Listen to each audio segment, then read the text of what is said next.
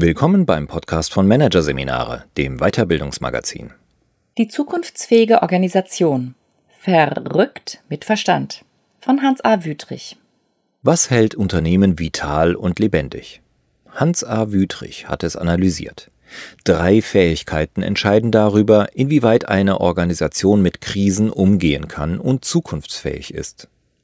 Um sie herauszubilden, hilft Führungskräften ein Ansatz aus der Kunst das Grenzen dehnen nach dem Prinzip des Capriccio. Die Kunsttheorie kennt einen eigentümlichen Begriff, Capriccio. Laut Wikipedia bezeichnet er die fantasievolle, spielerische und freche Überschreitung akademischer Normen, ohne die Norm außer Kraft zu setzen. Die Herkunft des Wortes ist ungeklärt. Vermutet wird eine Kombination von italienisch capo, Kopf, und riccio, Igel, Seeigel, woraus sich Wirrkopf oder eigensinniger launischer Mensch ableiten lässt.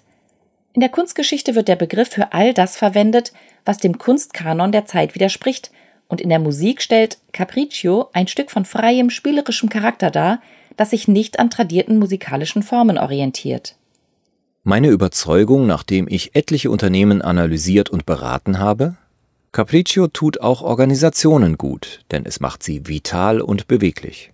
Genau das, was gebraucht wird, um Krisen und stets neue Herausforderungen zu meistern und dauerhaft am Markt bestehen zu können. Durch die Corona-Pandemie akzentuiert wird uns bewusst, dass für Unternehmen und damit auch im Führungsalltag Unvorhersehbarkeit nicht die Ausnahme, sondern die Regel bildet. Für immer mehr von dem, was auf uns zukommt, fehlen uns Erfahrungen. Es fehlen stabile Orientierungsmuster, denn wir können die Zukunft nicht mehr als Verlängerung der Gegenwart begreifen. Das bedeutet für Unternehmen, damit sie sich im Kontext der Ungewissheit und unter nahezu jeder veränderten Bedingung behaupten können, helfen ihnen weniger vorab geschmiedete Pläne und Dogmatismen, die in der Vergangenheit nützlich waren, sondern vielmehr Kompetenzen, die sie frei in der jeweiligen Situation zum Einsatz bringen können um mit ihrer Hilfe zur jeweils besten Problembewältigung zu finden. Mit anderen Worten, Organisationen benötigen spezielle Metakompetenzen, und zwar drei im Besonderen. Warum es drei Kompetenzen sind und woraus die großen drei gebildet werden, zeigte sich aus langjähriger Aktionsforschung in zahlreichen Organisationen der Wirtschaft und Verwaltung. Der Blick in lebendige Unternehmen ließ erkennen, die maßgeblichen Stellgrößen für die Lebensfähigkeit einer Organisation herauszubilden, gelingt über eine intelligente Führung, die nicht primär im System operiert, indem sie plant, koordiniert und Mitarbeitende leitet. Intelligente Führung arbeitet am System, und das tut sie, indem sie die Metakompetenzen in den Fokus nimmt und Führungsverhalten wie Führungshandeln auf diese ausrichtet. Den Metakompetenzen zu eigen ist, dass sie sich ausprägen, wenn in der Organisation mutig die gewohnten Pfade verlassen und klassische Normen gedehnt werden, wenn an den richtigen Stellen und zu den richtigen Gelegenheiten ergebnisoffene Experimente gewagt werden und wenn Eigensinniges zugelassen wird. Ganz so, wie es die Kunst mit Capriccio kennt. Konkret geht es um diese drei Metakompetenzen. Metakompetenz 1. Finden viabler Lösungen. Nicht nur in der Architektur der Kunst oder der Schönheitschirurgie, sondern auch in der Führung fasziniert das Perfekte.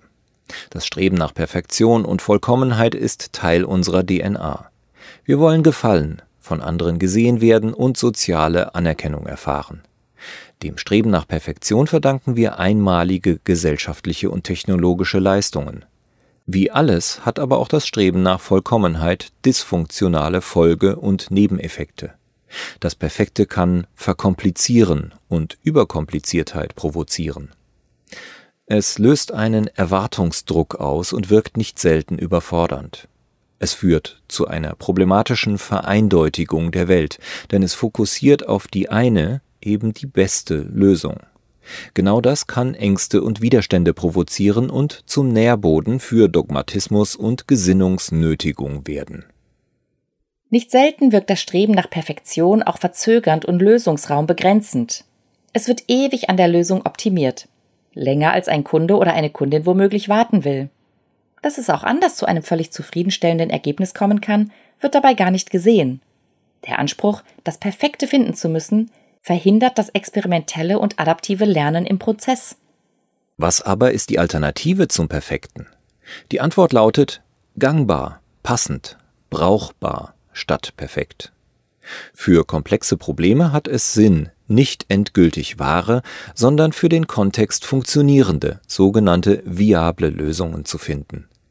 Der Begriff der Viabilität stammt aus dem Konstruktivismus und geht auf Ernst von Glasersfeld zurück.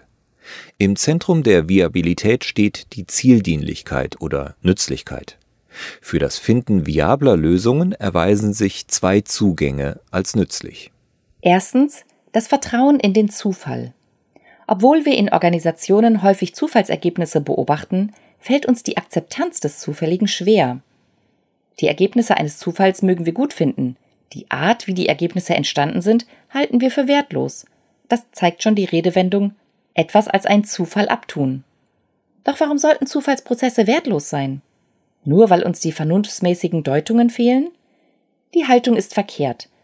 Für das Entdecken viabler Lösungen ist nämlich gerade das Finden von etwas, wonach nicht gesucht wurde, zentral.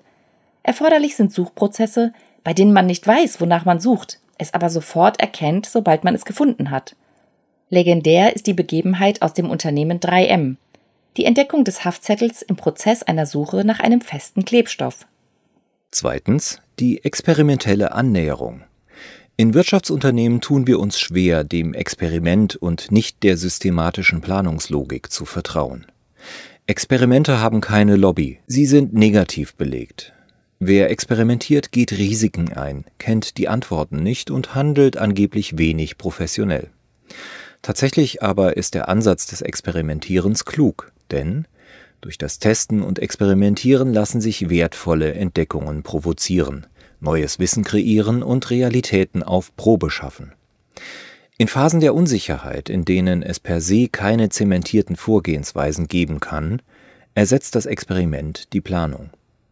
Erforderlich dazu ist das ergebnisoffene Erkunden, das permanente Probieren, das adaptive Lernen und das schrittweise Annähern.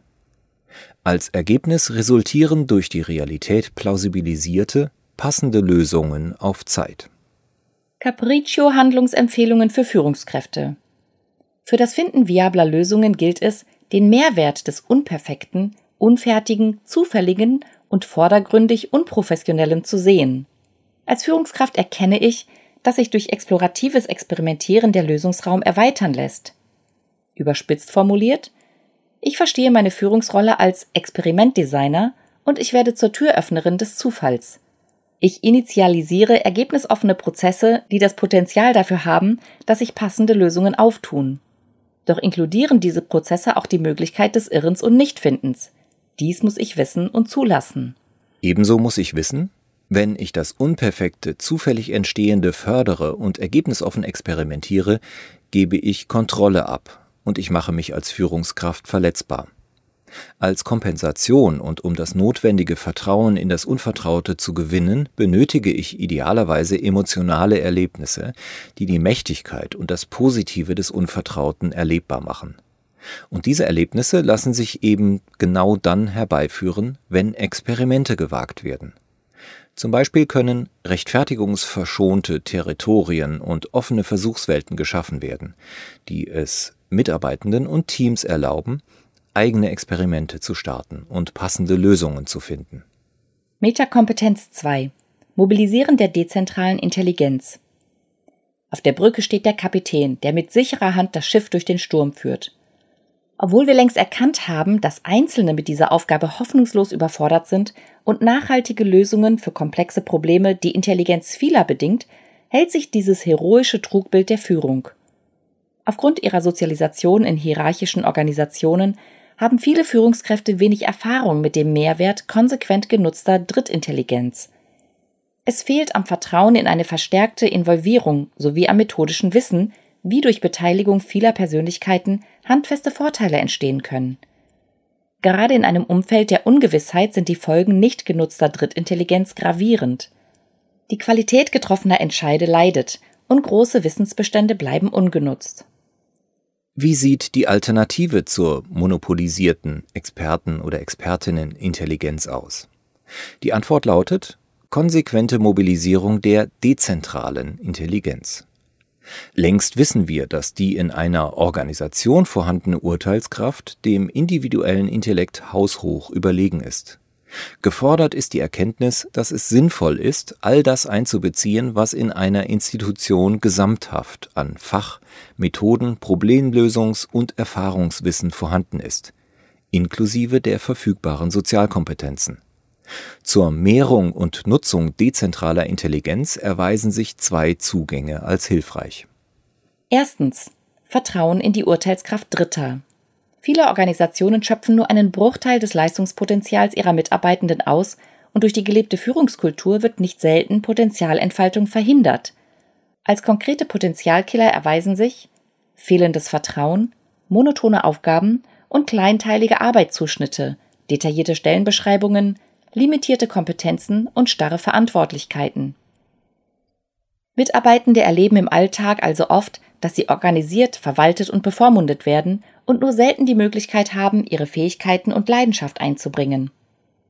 Das Problem ist, dass sich die Katze in den Schwanz beißt, denn nur wenn ich von einem positiven Menschenbild ausgehe und Mitarbeitende über statt andauernd unterschätze, kann ich loslassen und Mitarbeitende eigenständig agieren lassen. Aber erst wenn ich loslasse, können Mitarbeitende ihr Leistungsvermögen ausleben und zeigen, wozu sie fähig sind. Erst wenn sie losgelassen werden, können sie also belegen, dass das Vertrauen in sie gerechtfertigt ist.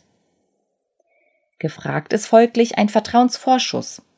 Vertrauen, Zutrauen und Zumuten bilden die Basis dafür, Mitarbeitenden größere Freiheitsgrade zu geben.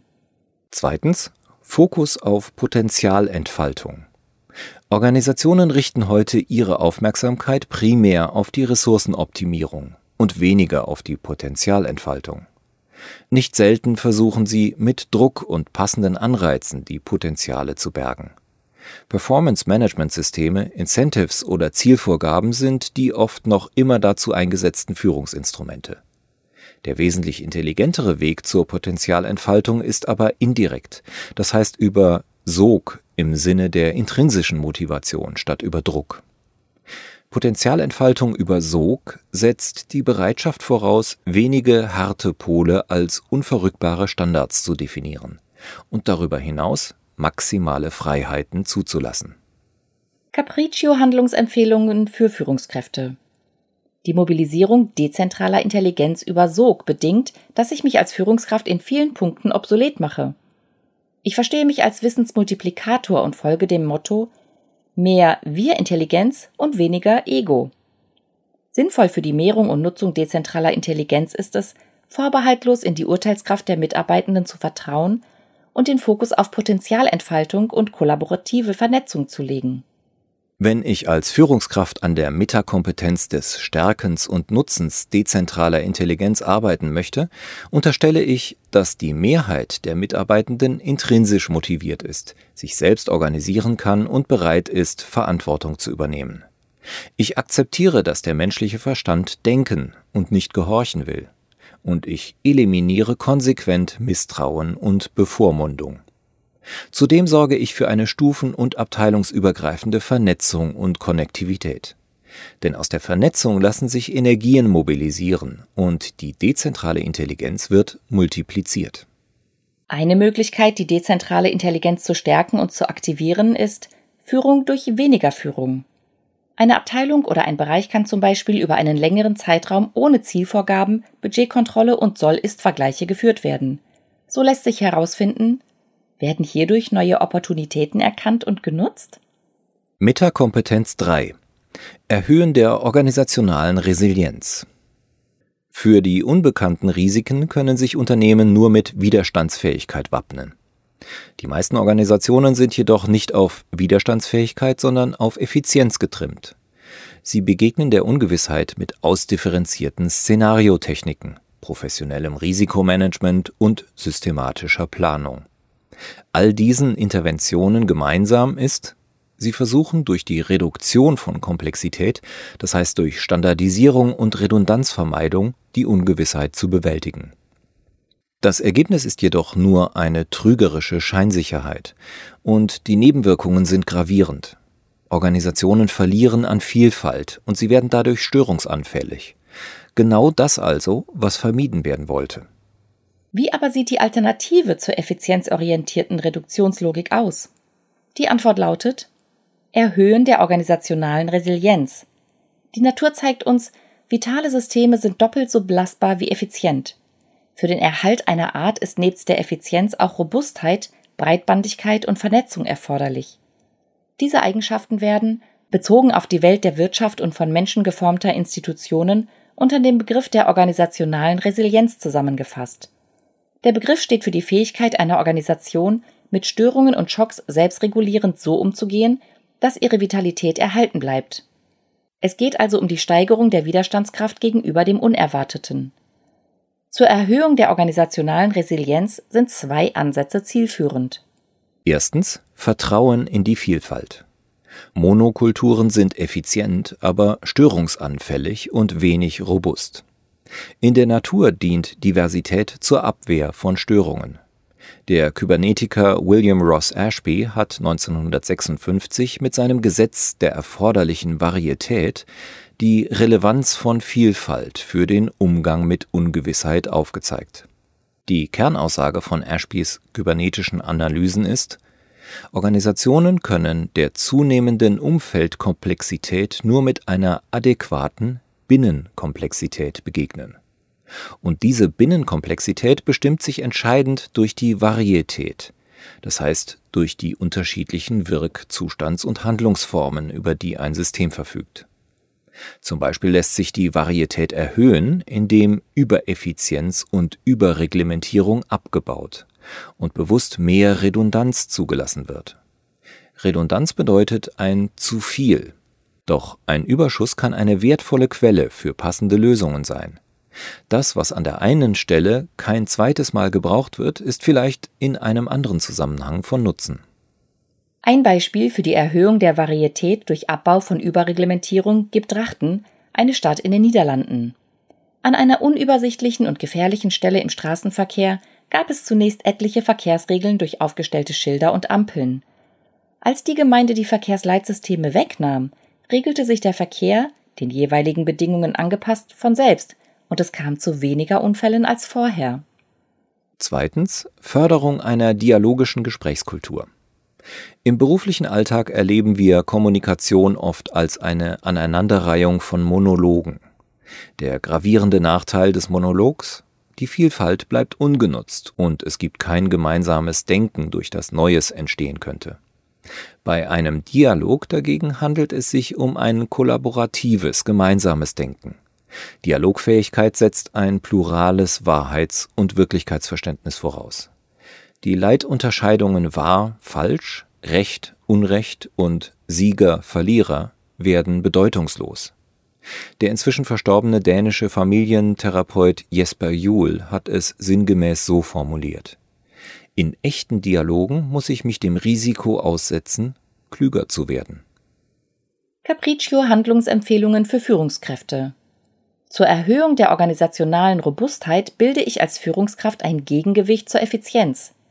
Natürlich, Effizienz ist wichtig, ohne Effizienz kein wirtschaftlicher Erfolg. Aber Effizienz darf nicht der alles überstrahlende Leitstern sein. Es muss auch einen Gegenpol geben. Als Führungskraft, die die Resilienz steigern möchte, lasse ich mitunter Doppelspurigkeiten und Redundanzen zu und manchmal sogar Verschwendung. Ich fördere die originelle Andersartigkeit, lasse Inhomogenes zu und biete dem Nicht-Standardisierten einen Raum. Durch die Rekrutierung atypischer, nicht passender, aber interessanter Lebensbiografien beispielsweise lässt sich bestehendes Wissen mit neuen Erfahrungen verknüpfen. Das Fremde und Atypische führt innerhalb der Organisation zu produktiven Widersprüchen. Diese tragen zur Erhöhung der Varietät bei und bilden die Grundlage für den wirksamen Umgang mit Störungen. Als Führungskraft trete ich zudem der dominanten monologischen Kommunikation entgegen und stärke das dialogische, kollektive Denken sowie das aktive, bewertungsfreie und empathische Zuhören. Fast buchstabengenau existiert der Begriff Capriccio auch in der portugiesischen Sprache. Das portugiesische Capricho bedeutet ähnlich dem Begriff, den die Kunsttheorie benutzt, Laune, Eigensinn. Doch das zugehörige Verb caprichar heißt auch sich große Mühe geben und eine Sache besonders sorgfältig machen. Diese semantische Ergänzung lässt erkennen, worauf es ankommt, wenn wir Capriccio im Kontext von Organisationen und Führung folgen wollen. Das Überschreiten einer Norm und das Andersmachen bei der Förderung von Metakompetenzen muss verantwortungsvoll, abgewogen und durchdacht geschehen. Es muss zur Situation passen, es muss mit Sorgfalt erfolgen und mit Intelligenz. Verrückt mit Verstand.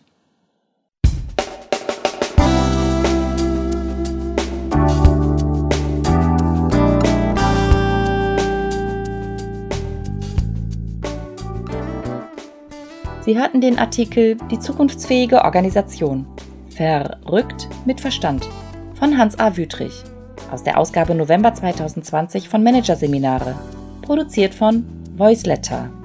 Weitere Podcasts aus der aktuellen Ausgabe behandeln die Themen Change per Flip, plötzlich anders und Lehren von Luhmann.